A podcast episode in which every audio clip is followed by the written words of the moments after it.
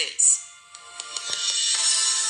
A Faculdade de Direito da USP deve divulgar hoje o manifesto de juristas, empresários, artistas, advogados e entidades da sociedade civil em defesa da democracia. Com mais de 3 mil assinaturas, o documento é apresentado pelos organizadores como reação aos reiterados ataques do presidente Jair Bolsonaro ao sistema eleitoral e às instituições. Embora não faça menção expressa ao presidente, a carta diz que o país está passando por um momento de imenso perigo para a normalidade democrática, risco às instituições da República e insinuações de desacato ao resultado das eleições. Banqueiros como Roberto Setúbal, Pedro Moreira Salles, João Moreira Salles e Cândido Bracher do Itaú Unibanco além do presidente do Credit Suisse no Brasil, José Olímpio Pereira, estão entre os que assinaram o texto. Também subscrevem o documento empresários como Guilherme Leal, Pedro Passos e Fábio Barbosa, da Natura. O manifesto será lido no Largo de São Francisco no dia 11 de agosto pelo ex-ministro do Supremo, Celso de Mello. 6 horas 5 minutos. Integrantes da CPI da Covid criticaram a decisão da Procuradoria-Geral da República de pedir ao STF o arquivamento da maioria das apurações sobre o presidente Bolsonaro e autoridades do governo. O senador Randolph Rodrigues, que foi vice-presidente da CPI, afirmou que vai recorrer da decisão assinada pela vice-procuradora-geral Lindora Araújo, braço direito de Augusto Aras. Ela pediu que o STF encerre apurações sobre crimes de charlatanismo, prevaricação, crime de epidemia, infração de medida sanitária e emprego irregular de verbas públicas. A PGR também pediu o arquivamento de apurações que envolviam os ministros da Saúde, Marcelo Queiroga, e da Controladoria Geral da União, Wagner Rosário, além de outras autoridades ligadas ao governo, como o general Eduardo Pazuello. Para auxiliar de Augusto Aras, não há indícios mínimos de que Bolsonaro soubesse da absoluta ineficácia de remédios como a cloroquina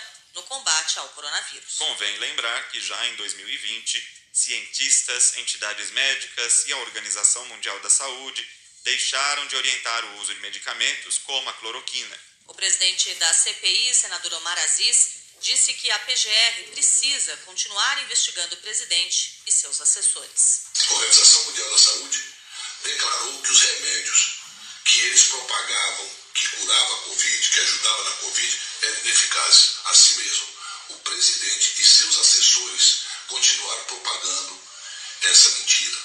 Era charlatanismo. E aí, a PGR tem a obrigação de continuar as investigações. Para o relator da CPI, senador Renan Calheiros, a decisão da Procuradoria-Geral da República blinda o presidente Bolsonaro às vésperas da eleição. Na avaliação do senador petista Humberto Costa, que foi titular da CPI da Covid, a PGR não investigou os crimes apontados pela comissão porque age como aliada do presidente Jair Bolsonaro. Eu acho uma coisa lamentável, demonstra que a Procuradoria-Geral da República hoje está preocupada muito mais em servir ao presidente Bolsonaro do que em servir a população brasileira. E nós vamos discutir o que fazer, vamos ver quais são as alternativas legais para que nós possamos é, dar continuidade àquele trabalho e, de fato, fazermos justiça. Agora 6 horas, 7 minutos. O governo federal anunciou o calendário do auxílio mensal para caminhoneiros e taxistas. No dia 9, os caminhoneiros vão receber duas parcelas de mil reais cada. Até o fim do ano, eles terão direito a mais quatro parcelas de mil reais. Os taxistas vão receber a partir do dia 16 de agosto também seis parcelas, mas o valor ainda não foi definido. O auxílio mensal para caminhoneiros e taxistas faz parte da PEC aprovada pelo Congresso, que estabeleceu o estado de emergência nacional permitindo a ampliação e a criação de benefícios às vésperas das eleições. Também começa a ser pago em agosto o aumento do Auxílio Brasil de 400 para 600 reais. De acordo com a PEC Kamikaze, o valor ampliado termina no fim do ano, mas os candidatos Lula e Jair Bolsonaro prometem manter o benefício de 600 reais em 2023. De acordo com o Ministério da Economia, a manutenção do aumento vai gerar um custo adicional de 60 bilhões de reais ao ano.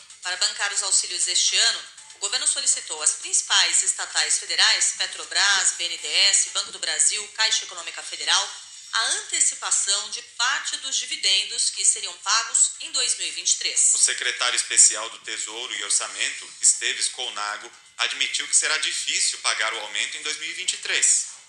Seria muito difícil ao longo do exercício, mas em torno de uns 70 abaixo, 69 abaixo, talvez a gente consiga efetivamente sobreviver. Os ministérios vão ter muita dificuldade, mas talvez a gente consiga atender o mínimo das políticas, mas é um desafio. Em termos de arrecadação, isso não seria um problema em termos de sustentabilidade fiscal. Enquanto busca dinheiro para pagar programas de cunho eleitoreiro, o governo anuncia que o novo corte do orçamento e quais áreas vão ser atingidas por ele serão as pastas da saúde e da educação. Corte total será de 6 bilhões 700 milhões de reais.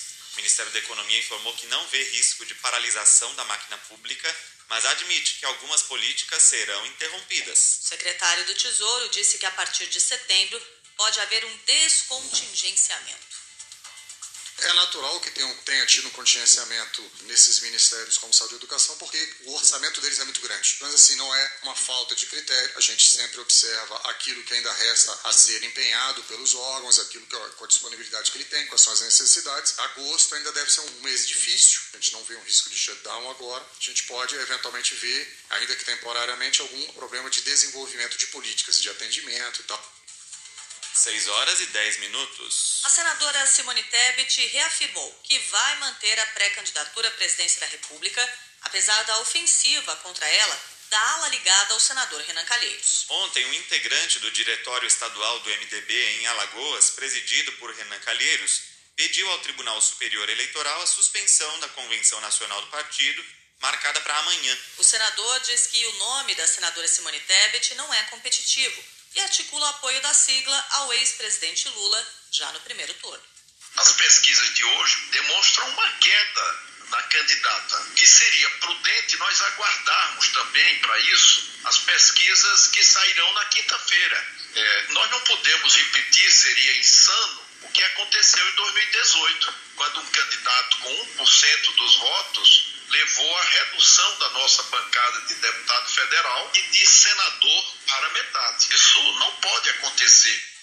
Em entrevista ao programa Central das Eleições da Globo News, Simone Tebet disse que acredita na homologação e avisou que não vai desistir da disputa homologada na quarta-feira, eu sou candidata por quê? Porque eu não represento só o meu partido, eu represento o PSDB, vou representar o Cidadania e vou representar o único jeito de consertar o Brasil.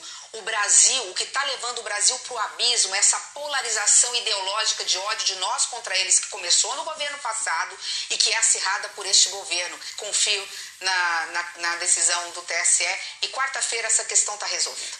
É uma ala minoritária do MDB, que sempre esteve com Lula, porque eu disse que eu disse que aquela fotografia era velha, é uma fotografia que se você remontasse a 10 anos atrás eram mesmos personagens a quem respeito. Como é que você vai exigir menos dessas pessoas? Eles foram ministros do presidente Lula. Há de se entender que hoje eles façam uma opção é, nesse primeiro turno pelo presidente Lula. Isso é democracia, sem nenhum problema. Agora é minoritário, é a minoria da minoria do MDB.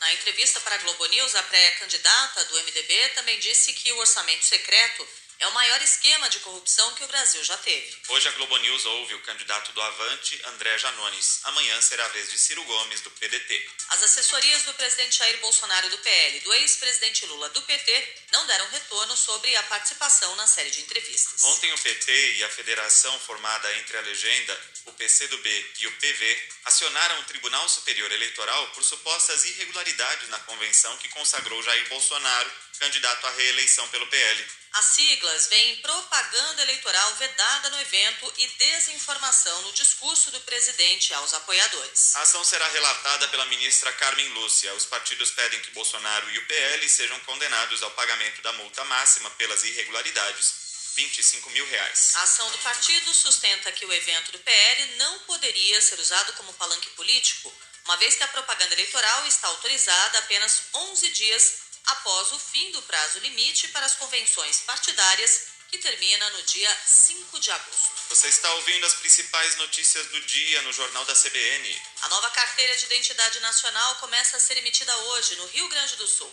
O documento não terá mais o número de registro geral, o RG, que deixará de existir.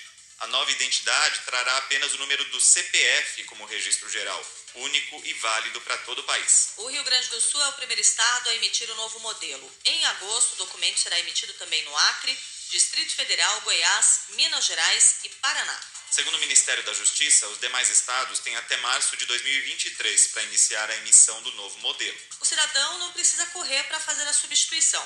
Os documentos do modelo atual valem até 28 de fevereiro de 2032. A substituição poderá ser feita de forma gradual e gratuita. Segundo o governo, o objetivo da medida é desburocratizar o acesso e unificar o número do documento dos cidadãos nos estados, evitando fraudes. Atualmente, como cada região pode emitir o RG, o cidadão poderia, em tese, ter um RG em cada estado. O prazo de validade do novo documento depende da idade do titular: 5 anos para crianças de até 11 anos e 10 anos para quem tem de 12 a 59 anos.